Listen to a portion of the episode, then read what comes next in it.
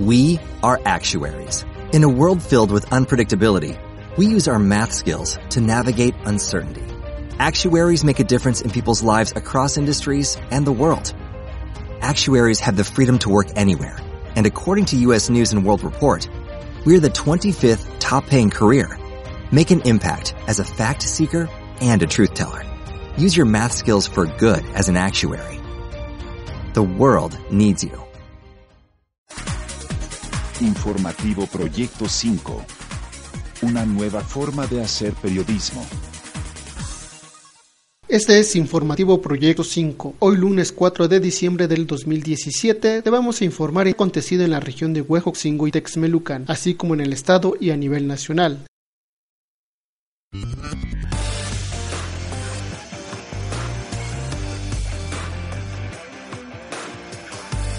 Esto publica la prensa nacional y estatal en su portada del lunes 4 de diciembre. En el periódico Reforma señala, baja 25% inversión física, atoran el gasto en obra pública, alerta inversión privada que después saldrá más caro al país no invertir ni en mantenimiento. La meta del gobierno federal de cerrar el año con un balance positivo en sus finanzas le está pasando la factura a la obra pública. De enero a octubre del 2017 el gasto de inversión física para construir, conservar o adquirir bienes de capital para obra pública cayó 24.6% a 479.065 millones de pesos, el mayor descenso en los últimos 22 años, según datos de Hacienda. En el periódico El Universal se destacan Bancico al margen de la elección del 2018. Banco Central no se distraerá de su tarea principal, afirma. Indica que seguirá el mandato de mantener la inflación baja. De cara al 2018, el Banco de México actuará al margen de los ciclos políticos y no se distraerá de su principal tarea y de hacer valer su autonomía, afirma el gobernador del Instituto Central, Alejandro Díaz de León. Menciona que uno de los aciertos del Banco de México es tener un horizonte y un mandato de largo plazo que no está sujeto a los ciclos políticos, por lo que se garantiza la continuidad de su objetivo, gane quien gane en las elecciones del 2018. Mientras tanto, en la jornada, sus titulares son Son preocupación creciente en el sector productivo, afirma Díaz de León. Banco de México afirma corrupción y violencia lastre para el crecimiento. Esencial para la economía del país tener planes de largo plazo. Los comicios del 2018 se suman al entorno de incertidumbre. Mientras tanto, en los diarios locales señala, en el Sol de Puebla restringe cualquier dato acerca de las estaciones ligadas al huachicol. El UDPMES informar sobre gasolineras. Petróleos Mexicanos reservó toda información relacionada a las gasolineras, sancionadas o clausuradas por la presunta compra y venta de gasolina robada en el estado de Puebla, a pesar de que la propia empresa estatal difundía información de este tipo. En la jornada de Oriente leemos, el viernes Sewell Sarabia salía de prisión, lo exoneraron de los cargos en su contra. Liberación de tres presos de la Unión Popular de Vendedores Ambulantes 28 de octubre no fue una negociación, se aprobó su inocencia, afirma Simitrio. Ya gozan de su libertad los dos hijos del fundador de la 28 de octubre. Otro de sus titulares dice, recibe Pacheco segunda sentencia. Es de ocho años por extorsión y privación ilegal de la libertad.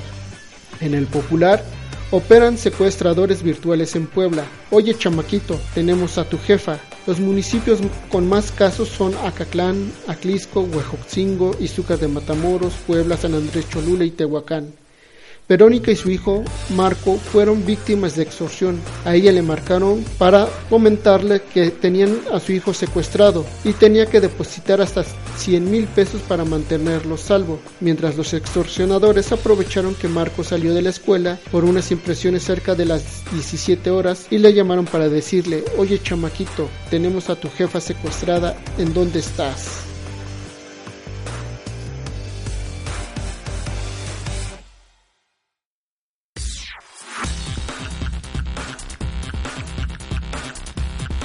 La mañana de este lunes también tuvimos manifestación de los carretoneros y estibadores que trabajan en el Tianguis de San Martín Texmelucan, luego de que estos en la madrugada de este lunes fueron golpeados por gente de Alberto Amaro, hoy diputado local por el estado de Tlaxcala emanado del PRD, y también aquí en San Martín figura como líder de la organización Emiliano Zapata.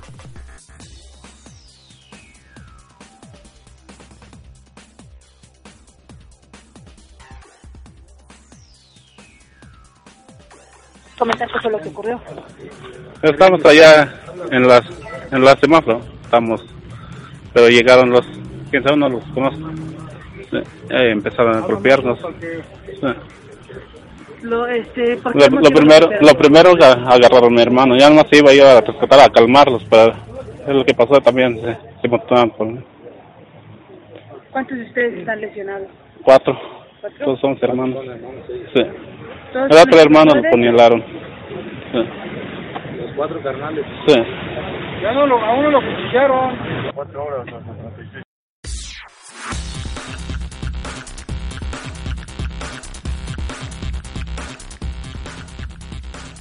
Cabe señalar que el dirigente del Frente de Estibadores Hombres Fuertes AC, Rubén de la Rosa, destacó que va a, va a denunciar ante Contraloría Municipal a la juez calificador, quien solicitó una fuerte cantidad de dinero para poder liberar a uno de los carretoneros que fue acusado de robo.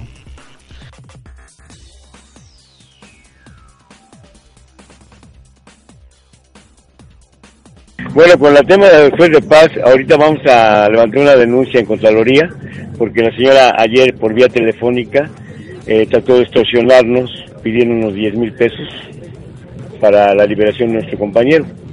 Eh, la señora incluso nos, nos mandaba llamar en un lugar fuera de acá de la presidencia porque ella ni estaba acá, quería que nos reuniéramos en un negocio reconocido, en donde, bueno, pues este, tal parece que lo que quiere era negociar. No, como no me presté a esa negociación, sencillamente se cortó el diálogo y la señorita me amenazó porque iba a meter a mi compañero, o lo iba a remitir al Ministerio Público porque era cómplice de los rateros. Yo le preguntaba que si había alguna cuestión directa, ella me decía que había un señalamiento, le pues entonces póngalo a disposición, que pongan denuncia y adelante, ¿no? El hecho de que mi compañero vaya a cargar una, una, una maleta de X persona que lo contrató, eso no quiere decir que sea cómplice. El segundo tema es de que nosotros estamos credencializados aquí en la presidencia de un banco de datos, todos ellos tienen la documentación de, de todos. ¿Cuántos? Somos 422 credencializados, el cual nos llevamos varios meses para que nos dieran esa credencial y nos la fueron dando aquí en la presidencia, venimos todos compañeros,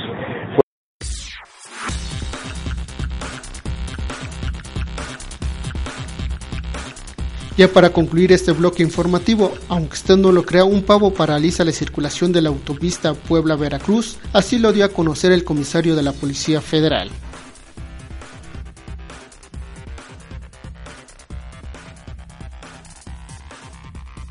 Lo del pavo fue en el kilómetro 160 de la autopista Puebla-Veracruz. Estaba sobre el carril izquierdo echado. Detuve la marcha y me acerqué para auxiliarlo, pensando que traía rota alguna pata o algo así. Y ya me percaté que era un pavo de cartón, muy bien elaborado por cierto. Pero esto obligó a que se detuviera la circulación. Retiramos el pavo hacia el acotamiento y ya se dio libre tránsito, pero también se pudo evitar algún accidente. La Policía Federal está en todo y su misión es proteger y servir a la comunidad. Tengan excelente domingo. Los invitamos a leer más noticias en nuestro portal proyecto5.com y a través de nuestras redes sociales, así como nuestros grupos de WhatsApp en el 2221 920572.